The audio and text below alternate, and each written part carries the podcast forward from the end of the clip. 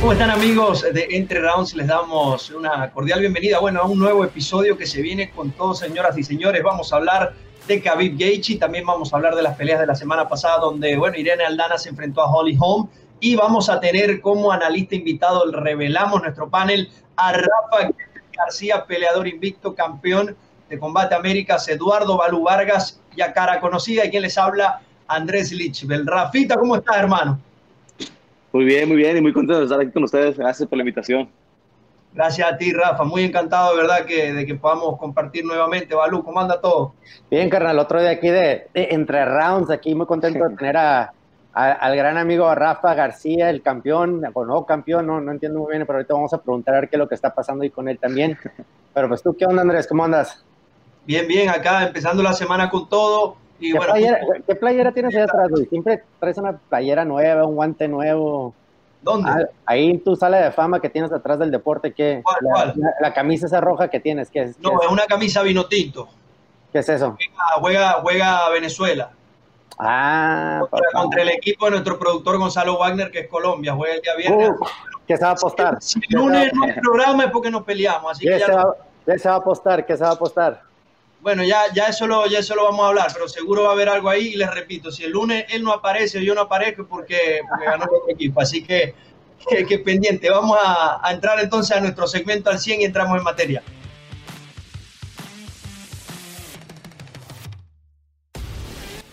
Entramos al 100, señoras y señores, y es momento de hablar de la UFC. Tuvimos evento, otro más en Fire Island la semana pasada, donde las chicas fueron protagonistas. Evento estelarizado por Holly Holm e Irene Aldana.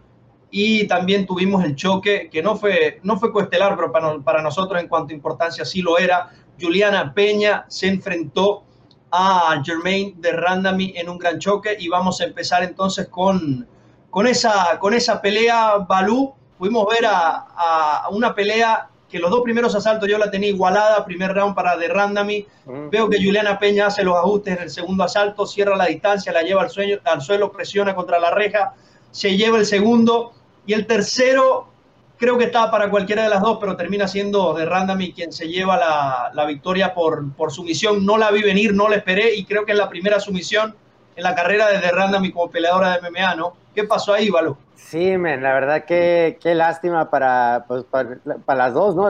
Y, como comentaste ahorita, fue la pelea del, ajuste y creo que una, en, la estelar no hubo ajustes y, y, en la costelar para nosotros, que fue la, la amiga Juliana, eh, hizo los ajustes necesarios. Creo que en el primer round eh, tuvo la dificultad y, no sé si te diste cuenta el, el, tamaño, la diferencia de tamaño que había entre Jermaine y, y, Juliana, que decías, Juliana a lo mejor debería estar peleando en 125 porque está demasiado grande esta Jermaine, pero mira, Juliana es muy inteligente, hizo, su, hizo sus ajustes que tuvo que hacer para poder entrar, para poder cortar esa distancia y, y, alejarse del peligro que eran las manos y las rodillas de Jermaine, ¿no? Eh, en el primer round encontró eso hasta el final donde la pudo llevar, pero no había, ya no había más tiempo. Entonces en el segundo salió y como Wolverine la atacó y la llevó al piso y hizo la estrategia que ya habíamos dicho que era necesario para que ella pudiera ganar. Eh, lamentablemente en el tercer round igual le pasó, no sé qué fue lo que le pasó, no sé qué le pasó, pero metió la cabeza incorrecta, a lo mejor le, dio una sobreconfianza o, en el momento a lo mejor se tragó un golpe que no sabemos, la desorientó, que a veces pasa, y cuando la llevó al piso, Jermaine con esos brazos tan largos que tiene, eh, igual ha estado practicando ese, en los últimos años e, esa guillotina, pero la manera en que la enganchó perfectamente, bueno, le empujó la cabeza y la manera en que la enganchó súper bien y, pudo finalizar. Eh, dejó una Juliana como que sorprendida, que no supo ni reaccionar, no pudo brincar hacia el lado opuesto, una marometa, que a veces que es lo que haces en el scramble, te sales cuando te agarras y, no tenía los pies ni atrapados ni nada, pero como digo, igual en ese momento con el susto, con las luces o, se tragó un golpe, quién sabe qué pasó, eh, Jermaine pudo finalizar y qué impresionante la verdad, pero también qué lástima porque Juliana creo que iba ganando. Eh, yo la tenía uno y uno entrando al tercero y creo que en el tercero ella iba dominando la manera en como que iba. Entonces, eh, qué lástima por ella, pero no creo que la última vez que la, que la veamos en, en ese top, yo creo que va, va a regresar porque Juliana es fuerte, eh, mentalmente es muy fuerte también, entonces creo que va a regresar con más hambre. Y ya se ha visto también a, a Juliana hacerlo muy bien contra las top de esa división. Se va uh -huh. a mantener ahí. Creo que el, que el, nivel entre las que están arriba y el resto es muy grande. Rafa, hablar un poco sobre eso. Eh, cuando se tiene un rival de, mayor tamaño. Recuerdo tu pelea con Ghost Pepper, que era un estilo bastante diferente y era, era, era una estrategia para cada uno. ¿Cuál es la clave allí para poder cerrar la distancia, para poder eh, emplear tu juego? Porque es básicamente el ajuste que hizo Juliana a través de los asaltos. Yo pienso que la, un ajuste que, bueno, que yo fuera hecho un poquito más, es entrar con más golpes. Porque si nomás, a veces cuando nomás te aventas por el takedown, te expones mucho, ¿me entiendes? Porque te, entras estirado. Soy yo lo que hago mucho también cada, cada pelea, eh, siempre trato de cerrar la distancia, moviendo la cabeza mucho y entrando, eh, no, no, no más aventando, ¿me entiendes? Primero trato de pintear arriba para que se curren arriba y luego agarro abajo.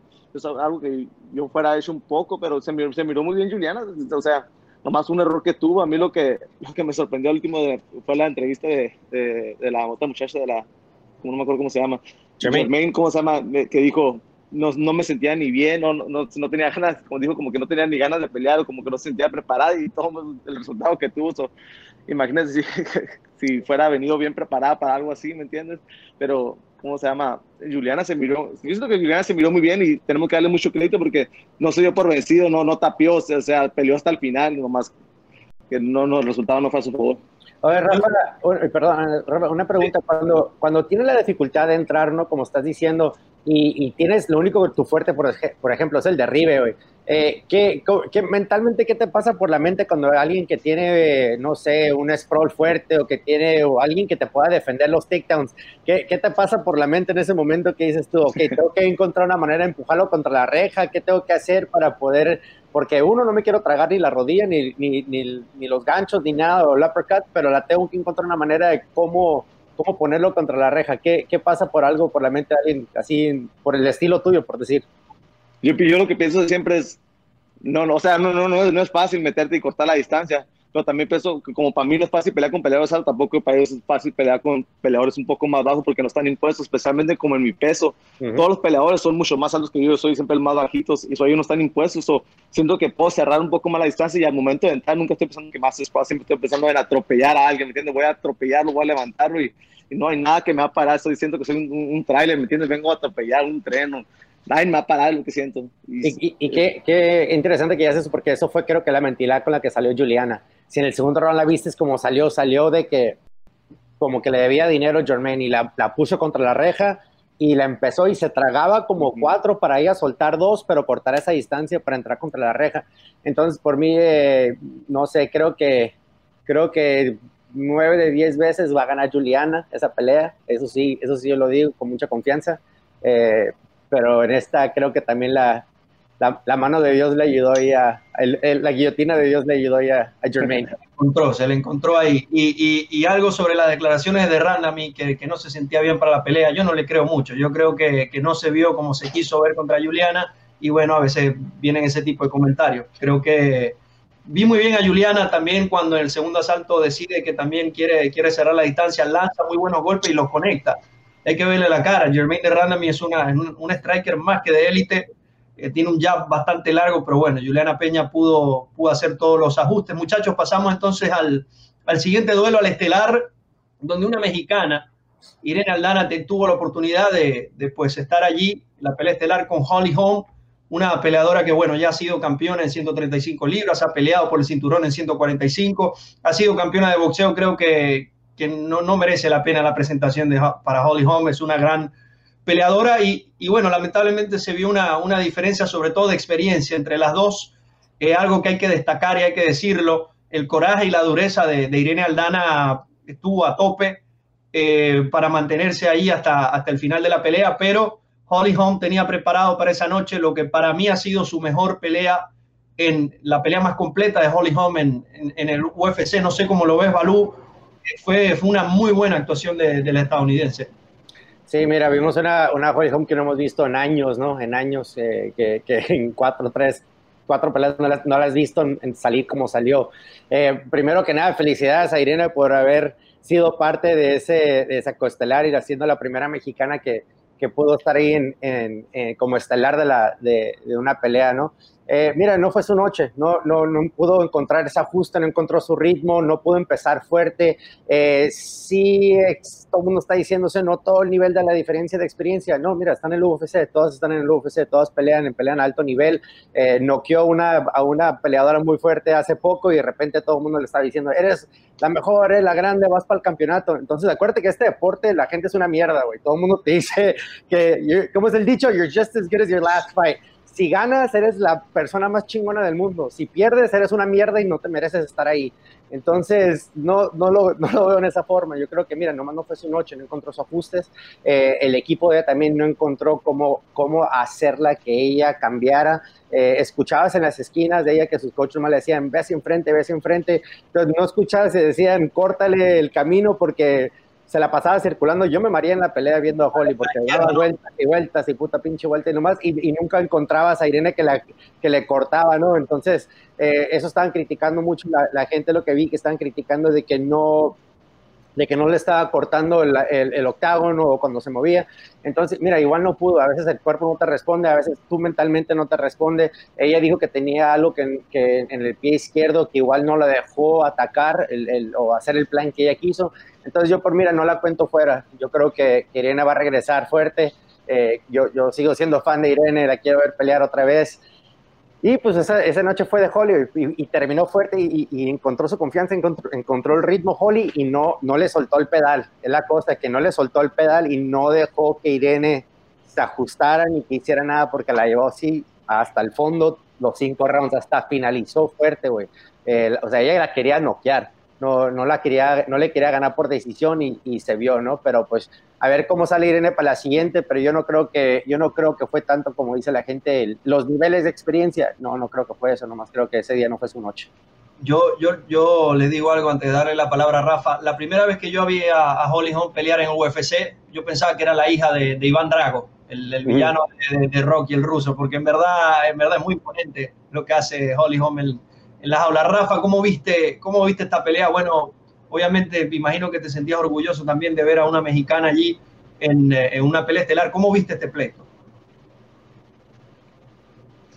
Ahora sí, bien, bien orgulloso de ella. Pero yo lo que a mí, yo me, yo me um, estaba un poco frustrado porque sentí que, que Holly jugó mal el juego de marcar puntos.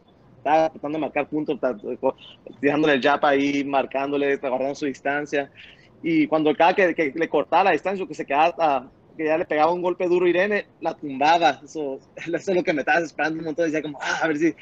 Pues, no, o sea, todo el mérito para, para, no le quiero quitar ningún mérito a Holly porque esa era la estrategia, no sabe quedar parado si le duele un golpe, pero estaba como que, ah, ojalá que, que le pegue un gol, que, que, se quede, cuando le pegue, que se quede para que se enoje Holly, que se quede ahí parada con ella, pero obviamente no lo hizo. Y eso fue lo que a mí me frustró más, que estaba jugando el juego de marcar puntos, dando muy, como dándole vuelta a la jaula, jugando con la jaula. Y es lo que pienso que nomás también le faltó un poquito a Irene, a saber um, cortar, la, cortar la distancia, no cortar la distancia, perdón. Um, cortar la jaula y, y, defender los takedowns, porque cada que le pegaba un golpe duro, Holly luego los aventaba para querer a tumbar y, la tumbaba y, y entraba, se miraba muy bien como entraba Hall, no se miraba desesperado, se entraba bien, pero estaba, había, puntos en, la pelea que parecía que, que Irene la iba, que estaba defendiendo, está a punto como que, ah, está bien, está bien, está bien, y pum, de repente ya, ya la pones espalda, estaba como, y estaba como que, ah, y ya casi, casi te salías de ahí. Y pienso que si, si Irene fuera defendido un poco más los takedowns contra Holly, Holly se fuera frustrado y ahí fuera podido venir a la mejor el KO, pues, porque cuando no cuando quieres tumbar a alguien y no puedes, te desesperas y te cansa, te cansa mentalmente y físicamente. So, pienso que eso fuera desgastado Holly un montón y Irene fuera podido ganar la pelea de esa forma. Pero no, batalló mucho para, para defender los takedowns. Pues, se miró muy bien también. Ya no creo que se miró tan mal así sí defendió bien el primer takedown, creo que los primeros dos enseñó, enseñó que sí tenía bastante fuerza porque sí, sí la pudo defender bien, pero como dices tú, ya, o sea, tener que hacer eso tres, cuatro veces, cinco veces, sí te cansa, a ambos, ¿no? A ambos. Entonces sí, sí vio, pero yo, mira, terminó hasta el final, como buena mexicana, se quedó parada y, y, terminó fuerte hasta el final, entonces, eh, yo, mira, yo... Pero yo pienso que Holly sí sintió la pegada, yo pienso que Holly sí tenía que haber sentido la pegada, porque cada que le pegaba, había, había como unos golpecitos que le pegaba la, la Irene a la Holly. Y ay, pero, miré como que la Holly estaba como que, como sí, que, no, así como que, como me dolió.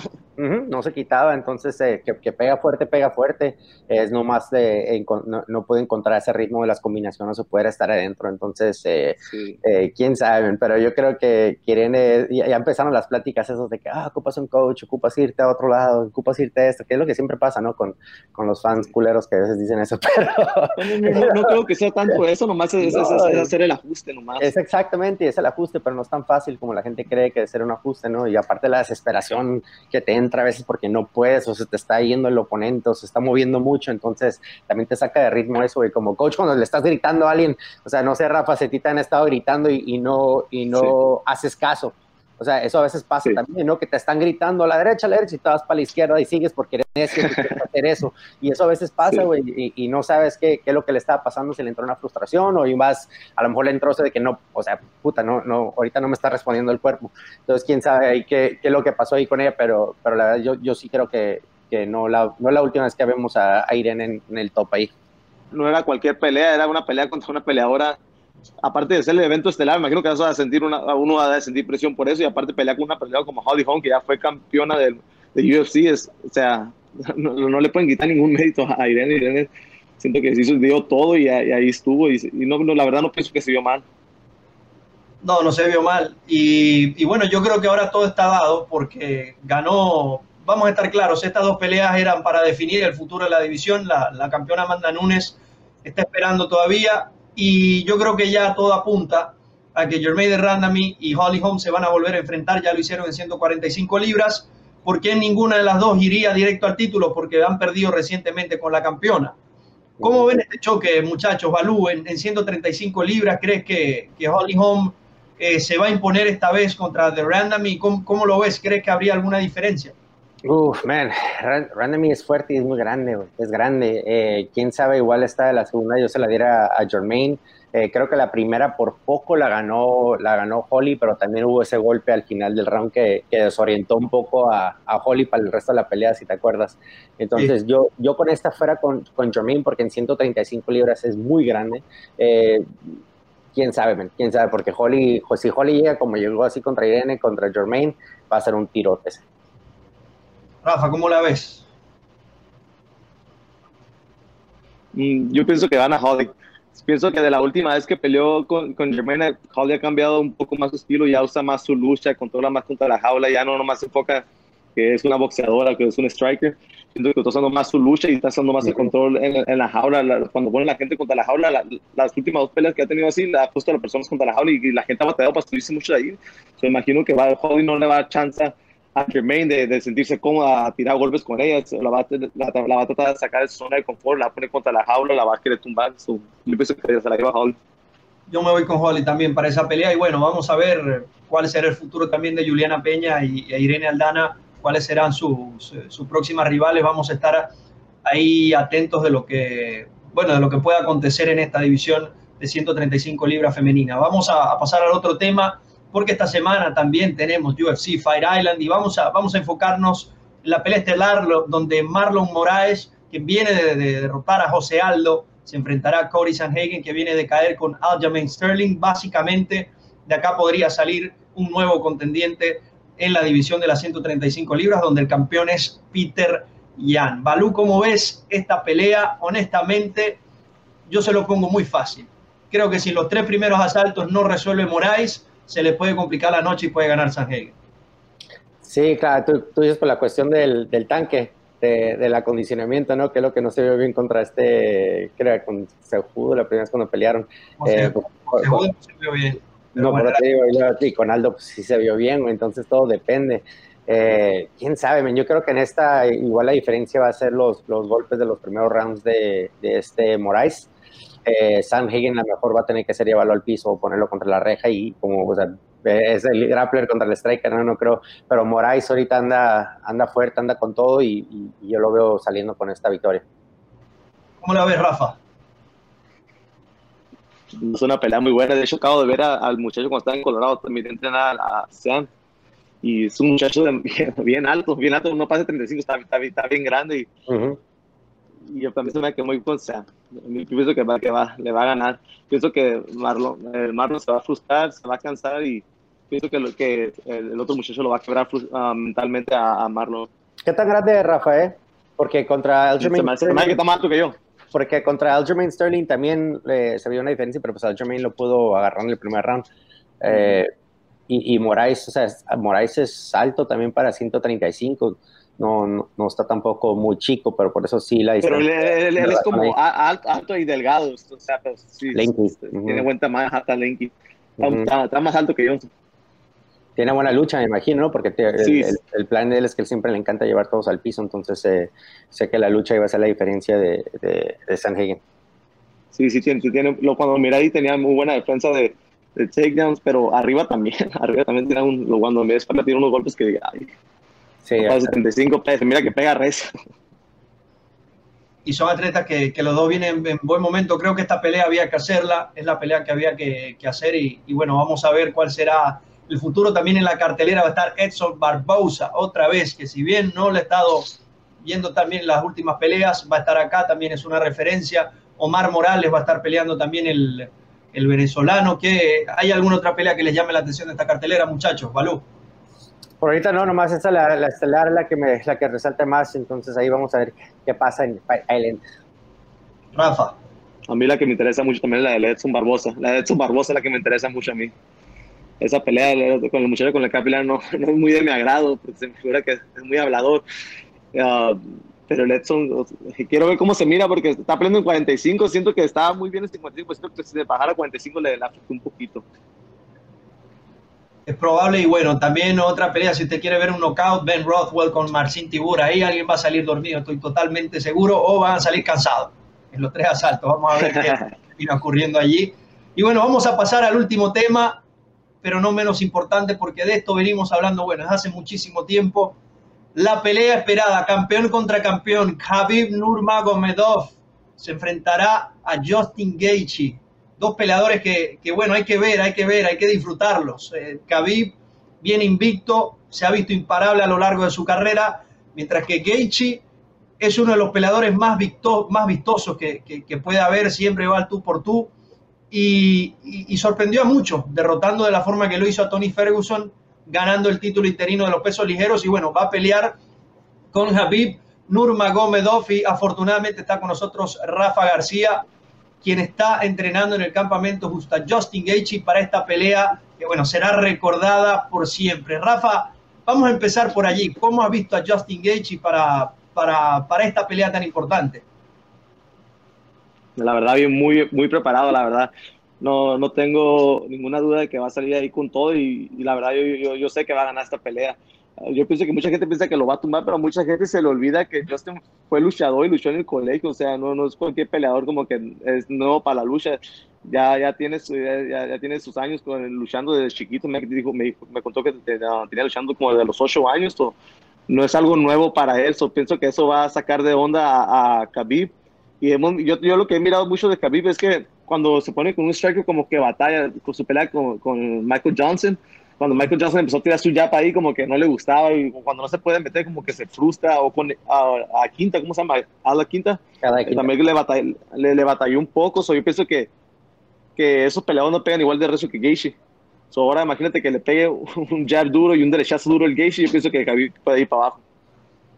¿Cómo la ve, Balú? No, eh, qué chiso que dice eso, porque eso platicamos entre, entre amigos míos y yo, de que decimos que se, le dificultan ciertos luchadores, pero eh, ha visto a Gaethje luchar y, y luchó con Ben Askren, o sea, luchó en, en Missouri, creo que es en la universidad, es donde de alto nivel, entonces aparte tiene ese, ese low kick que le gusta entrar, no, no te avienta una patada de lejos como de Muay Thai o del kickboxer normal, ¿no? Él se para enfrente de ti y te tira ese, ese como calf kick y a la rodilla entonces, que creo que ahí es donde va a ser la diferencia, es que si él puede clavar a, si puede clavar a Khabib en el inicio y quitarle esa, esa pierna por delante que tiene, que tiene Khabib para usar el derribe, creo que esa va a ser mucho la diferencia en la pelea. Yo creo que yo escogí a Gaethje hace poco, creo que me voy a quedar con él. Eh, es que ese güey no se cansa, güey, no se cansa. Y, y Khabib también trae, o sea, Khabib no se cansa tampoco, pero si lo ves que en, los, en las últimas peleas, cuando entra el tercer round, cuarto round, está cansadito, las pocas que ha entrado, obviamente te, te, atropella, ¿no? Como, como los lleva al piso y, tiene un estilo muy fuerte. Cormier lo ha dicho que, que, es una de las personas más fuertes que hay para, para controlarte en el piso, pero pues vamos a ver, Gaethje creo que tiene la defensa número uno en esa categoría. Eh, no sé, Rafa, si, si, si es algo que has visto tú o no, pero eh, ¿tú, cómo ves la lucha de Gaethje? Por decir, te ha tocado luchar con él, ¿tú cómo la ves? O sea, es algo... No, sí, sí, es muy bueno. Sí me tocó luchar con él y es, bastante bueno. Eh, por, eso, por eso estoy diciendo que cuando siento que al, al, al Khabib no puede tumbarlo, porque este, le está batando para tumbarlo, se va a frustrar y se va a tener que quedar parado con el Gaethje. Y ninguno de los peleadores, con bueno, alguien que ha tenido esa pegada, a lo mejor es, esa Connor, pero ¿cómo se llama? No, no, el Connor es un luchador como, como, como Gaethje. Gaethje tiene una pegada que te pega y yo pienso que puede mandar a dormir a, a Khabib. y, y, aparte de, es muy buen luchador y, y la cosa con, con Gaethje es que no tiene miedo, no, le, no tiene miedo a aventarse una marometa, pegarte un talonazo, no tiene, no tiene miedo a meterse en una situación mala por pegar un golpe duro, ¿me entiendes? Esto, eso, eso, pienso que, eso pienso que va a sorprender a, a Khabib y, y pienso que va a ser la, la clave para ganar esta pelea. Y si hay un peleador que es durable, Justin Gaethje. Es muy durable, aguanta absolutamente todo y sigue siendo una amenaza. No, no, no, se sigue creciendo en la pelea, no, no baja el ritmo, no quita el pie del acelerador. Cabrón, se, cansó el cucuy.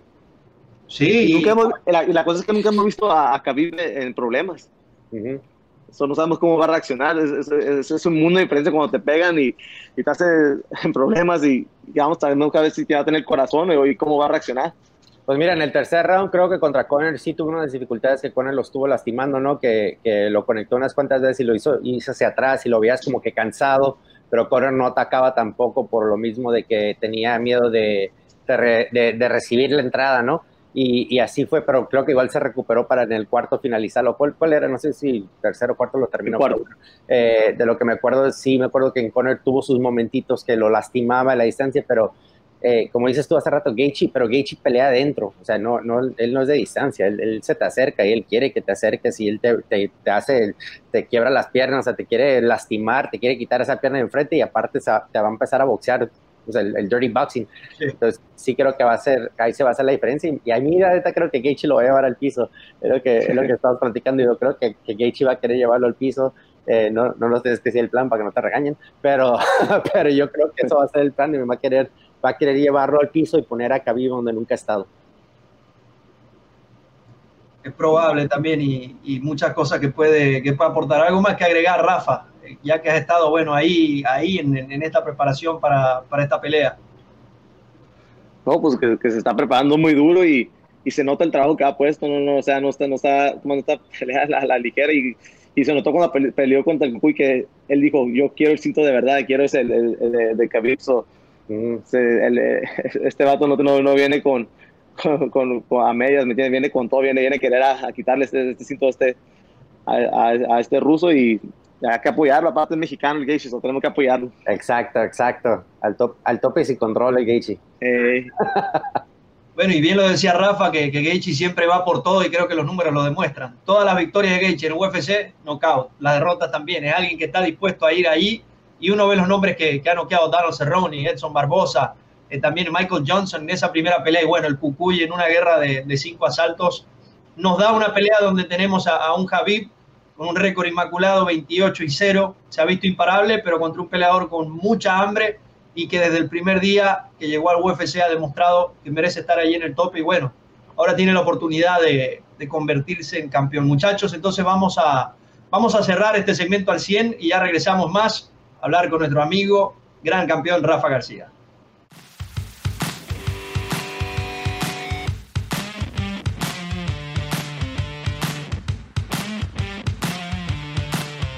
Y estamos de vuelta en Entre Rounds, ya finalizando el programa, pero vamos a platicar un poco con, con nuestro compañero Rafa García que nos acompaña. Rafa, ¿cuál es tu, tu situación actual? Sabemos que, bueno, competiste por última vez en, en tu casa en Mexicali a principios de años. Eh, defendiste el cinturón eh, de forma exitosa y bueno, ¿qué, ¿en qué se encuentra Rafa García en este momento?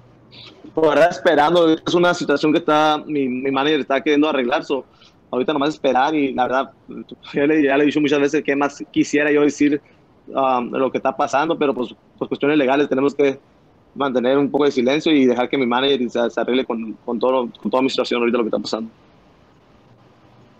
Malu. Te voy a hacer una serie de preguntas y tú nomás mueves los ojos dos veces es sí, una vez es no.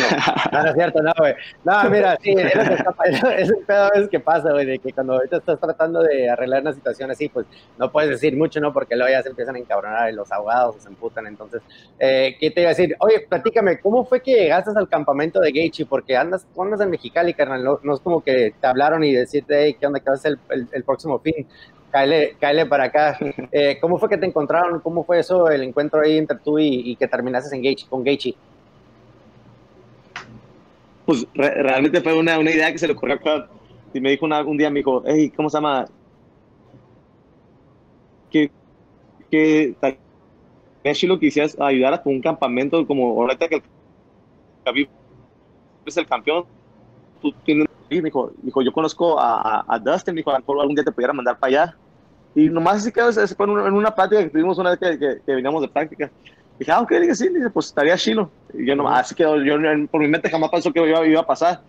Y a, las semanas me habla y me, dice, ¿sabes qué, mijo? Ya mete que va a pelear contra Khabib. Le dije, le dije, sí, le dije, el Geishi, dijo, dijo, yo no conozco mucho al, al Geishi, dijo, si he platicado con él, lo conozco así, pero no así como que tener una relación con él, digo, pero conozco a su entrenador, digo, y, me llevo bien con su entrenador, digo, ¿qué tal si le mando un mensaje y, te mando para allá? Y, y, cuando, y cuando le dije, le dije, pues sí, le dije, así también es igual como que, pues, a, a ver qué pasa, le dije, no, no, yo no, no, me estaba haciendo ilusiones yo de querer y si quería ir. Y porque para una oportunidad así, ¿cómo se llama? No, no la tienes cualquier día. Y luego le, le, le, marca y luego para la semana que viene me dice, oye, sí te, sí te voy a poder mandar. Dice, a lo mejor. Dice, le, dije, le dije, sí, ¿qué, qué pasó? ¿Qué, ¿Qué, hiciste? Pero no, digo, pues le dije, le dije al entrenador Gishi que yo no meto palabras por nadie, pero por ti sí te meto palabras y pienso que le ibas a ayudar mucho. Y y, habló con Gage y, el entrenador le dijo, sabes que nunca traemos a nadie, pero no dijo que iban, que iban a hacer como una excepción por mí. y, y, me, dijo, sabes que ya está tu vuelo listo, ya está todo para que te vayas. Y fue así muy de repente, me dice, te vas a ir al siguiente, te vas a ir el lunes. Y no le dije, Simón, le dije, no tengo nada que hacer, le dije, le dije no, no, es que no tenga nada que hacer, le dije, aparte, aunque tuviera algo que hacer, no dejar pasar una oportunidad así, le dije, le dije, vámonos, le dije. Y, y yo nunca había hablado con el Geishi ni por mensaje, ni hablado hasta que llegué al aeropuerto, me recogió su primo, viene a todo dar, se llama Roberto, viene a todo dar y, me empezó a hablar en español su primo, y que me sacó hasta de onda, dije, ah, vale, este, este, hablan español. Y luego ya me empezó a contar todo que son, que son mexicanos, el Geishi es mexicano y todo eso. Y desde que llegué con Geishi, la verdad, me trató bien a todo dar como si nos conociéramos de toda la vida, la neta, es un vato que es bien chido, la neta. Eh, el, el, vato es gente con la gente, la neta me tocó ver, me tocó verlo cuando el vato, o sea, se toma fotos con la gente y ahorita con la situación del COVID, le tomamos hacer que se le piden una foto, se toma una foto, no es como que, ah, déjame, no, ahorita no porque fue el COVID. el, el, vato es gente con la gente, la verdad es una persona bien humilde y viene a toda. Impresionante, ¿no? Rafa, ¿qué, ¿qué, es lo que más te ha impresionado de, de ya que has podido estar ahí entrenando con él? La, la, la forma que, que, me trató más que nada, ¿me entiendes? Porque yo, bueno, yo, yo pienso que si yo no conozco a alguien, nunca he hablado con alguien, ni por teléfono, ni por mensaje, ni nada, llegar que, y tratar a alguien así como, como si me conociera toda la vida, ¿me entiendes? Eso para mí fue lo que más me impresionó. Y su forma de trabajar, ¿me entiendes? Él, él es una persona que trabaja bastante duro. Eh, cada, cada entrenamiento, ¿cómo se llama? Lo, lo, lo mío entrenar no, no deja nada, nada para, como, oh, voy a entrenar hoy más o menos. No, él entrena todo, todo es al 100 acaba de esparlear y, me, cuando que yo nunca había hecho eso, esparleamos y luego me dijo, ok, vamos a ir a una montaña y vamos a hacer sprints para, vamos a hacer sprints para arriba. Y me quedé, después de esparlear. Y digo, sí, sí, dije, ah, pues hacerlo. Y son cositas así que, que yo nunca había hecho y, y, la verdad es que digo, no, esto es trabajo duro. Son cositas que voy a tener que hacer yo cuando regrese a casa. Oye, Rafa, te tocó trabajar con, con, el coach ese, Trevor Whitman, que, para mí es uno de los mejores coaches que hay ahorita en el deporte, eh, o sea, sin quitarle nada nada más, pero ¿qué, qué te pareció la experiencia de, de, tenerla, de estar ahí con, con Trevor? Sí, la verdad, bien buena onda también el señor, eh, la verdad, Trevor es bien buena onda. Me, hicimos, hicimos clic yo y él, me volaba, me dijo, ¿sabes qué, mijo? Cuando te vayas, me dijo, a mi número, me dijo, si quédate en contacto, porque cuando, que quiero, quiero que sigas viniendo para acá, me dijo, quiero seguir trabajando contigo, me dijo que tenía un estilo como que parecía Mike Tyson cuando estaba boxeando, que porque me muevo mucho y, corta muchos ángulos, me dijo, sobre eso me, me, me, me, hizo sentirme muy bien, ¿me entiendes? Me hizo sentirme como que, ay, ay, ay, voy bien, voy bien, voy bien. algo estoy haciendo bien, voy bien. Y cuando le regresé a contar al todo esto, el Cut se emocionó y la, la neta que, que chido, me, me, da mucho gusto, dice, estamos haciendo las cosas bien, me dice. la verdad, pues, todo, todo, eso que llega así también con, con, todo eso, también por mucha ayuda del Cut, que diario, diario, diario está entrenándome, entrenándome, está atrás de mí. Sí, y, y eso es lo que te quería preguntar, porque yo me acuerdo que cuando te conocí estabas con Alex, con Alex García, ¿no? En, Alex eh, García. Alex García. Eh, Alex también hizo algo que no ves muy, muy común con muchos entrenadores que dicen, sabes qué, Rafa, yo llegué al tope de lo que te puedo enseñar. Hasta me acuerdo que cuando platicaba con él que decía, no, pues, ya, ya no puedo, ya ni lo aguanto en los sparrings porque es demasiado para mí. Entonces lo que él hizo es que te, ayudó en buscar a, a Ali, ¿no? Que, que, terminaste creo que con, con Cub. Eh, de ahí con Cub, ¿cómo ha sido tu, ¿cómo has sentido tú el crecimiento con cada, la relación que tienes con todos tus, tus compañeros ahí en el, en, el, en el, centro donde estás? Porque tú estás en Mexicali, no, perdón, estás en, en el centro. Ah, Imperial. ahorita, ahorita, ahorita, me acabo, ahorita estoy viviendo en Indio. En Indio. Por, por, por estar más cerca de los entrenamientos. Entonces tú tenías que irte hasta Los Ángeles por un tiempo, si no me equivoco. Ajá, so estaba manejando del Valle Imperial a, a, Indio y luego los otros días a Orange County. ¿Y cuánta distancia aproximadamente ese? Como tres horas y media más o menos. Entonces, para que vea la gente, ¿no? Las tres horas que tienes, y uno que yo, yo tengo el gimnasio que 20 minutos y a veces me canso, pero bueno, tres horas a tres horas es lo que está haciendo. Eh, ¿cómo, te, ¿Cómo ha sido la relación ahí con Cap? Porque o sea, yo, lo, yo lo veo en todas sus peleas, en todas sus peleas, desde la primera que empezaste con él, eh, lo he visto en todos, antes de que fuiste campeón también. Entonces, ¿cómo, cómo ha sido ahí la relación entre ustedes? La verdad ha sido muy buena. Lo, lo conocí en la Ciudad de México cuando peleé a la primera vez fue con combate. Mi papá se puso a platicar ahí con él y con su hermano y le, le dijimos, le dijo, mi papá, ay, vivo muy cerquita de ahí de, la, de, de, de, Palm Springs, le dijo. Le dijo, le dijo, sí, ¿a cuánto? Como hora y media, dos horas más o menos. Ahí, ahí, luego dijo, pues cáigale un día. Y luego dije, pues sí, dijo, un día le caigo.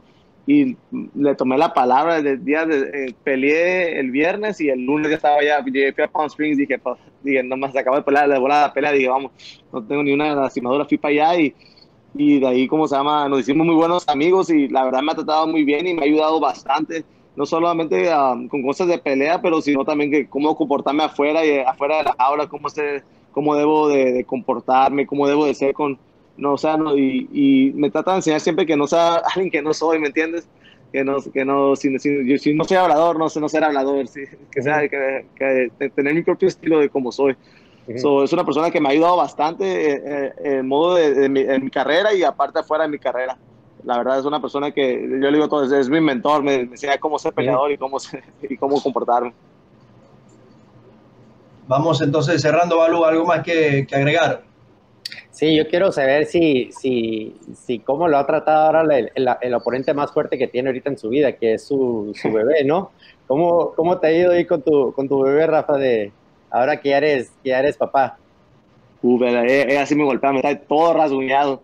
Ahorita me, dice mi esposa, ya no le enseñes a pelear. Me dice, le digo, ¿por qué? Porque, porque te pega a ti, pero luego cuando yo me esquivo me pega a mí. Y ella, ella todo para todo, le dice, le dices, pum, pum, y ta, ya te pongo un manotazo y se empieza a reír y, ella piensa que es un juego y, con todo le dice, dice mi esposa, hey, no pelees, y yo me dice, mmm, porque no, no, no, me regañes, porque ella piensa que pelear es un juego, o mi esposa ahorita me dice, ya, ya no enseñas a pelear, me dice, porque yo me descuido y ya me estás dando un manotazo a mí, dice, pero le encanta todo lo de peleas, y luego le dice, haz una cara, está, haciendo como si estuviera, como si estuviera haciendo un careo, te hace una cara fea a ella, según, ya se cree peleadora, la niña no tiene ni un año. bueno, cuidado con la próxima generación gifted que por aquí se viene. ¿ah? Muchachos, de verdad, encantado de haber compartido el, día de hoy con Eduardo Balú Vargas, Rafa García, gran peleador, gran campeón, mejor persona y de verdad un gran gusto de tenerlo acá. También invitarlos a seguirnos en las redes sociales, arroba entre rounds en todas, Instagram, Twitter, donde usted quiera nos consigue. También agradecidos con MMA1, Revolver Podcast, nuestro equipo de producción y bueno, quienes se me acompañaron, lo repito, Rafa, Gifted García, Eduardo Balú Vargas y quien le habla, su servidor Andrés Lichuel. Será hasta la próxima. Adiós. Mándenlo al UFC.